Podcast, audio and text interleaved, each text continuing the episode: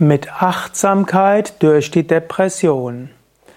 Hallo und herzlich willkommen zum Yoga Vidya Kurzvortrag. Mein Name ist Sukade von www.yoga-vidya.de mit Achtsamkeit durch die Depression. So lautet ein Seminar bei uns auch zu finden auf yoga-vidya.de-seminar.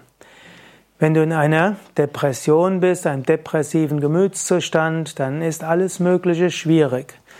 Aber manchmal geht mindestens das auf zu konzentrieren, was gerade anliegt. Wenn du isst, dann isst bewusst. Wenn du zu nichts anderem fähig bist, beobachte deinen Atem.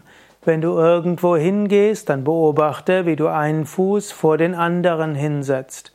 Wenn du nur im Bett liegen kannst, dann schaue die Decke an, schaue die Wände an und schaue Bilder an, schaue alles an.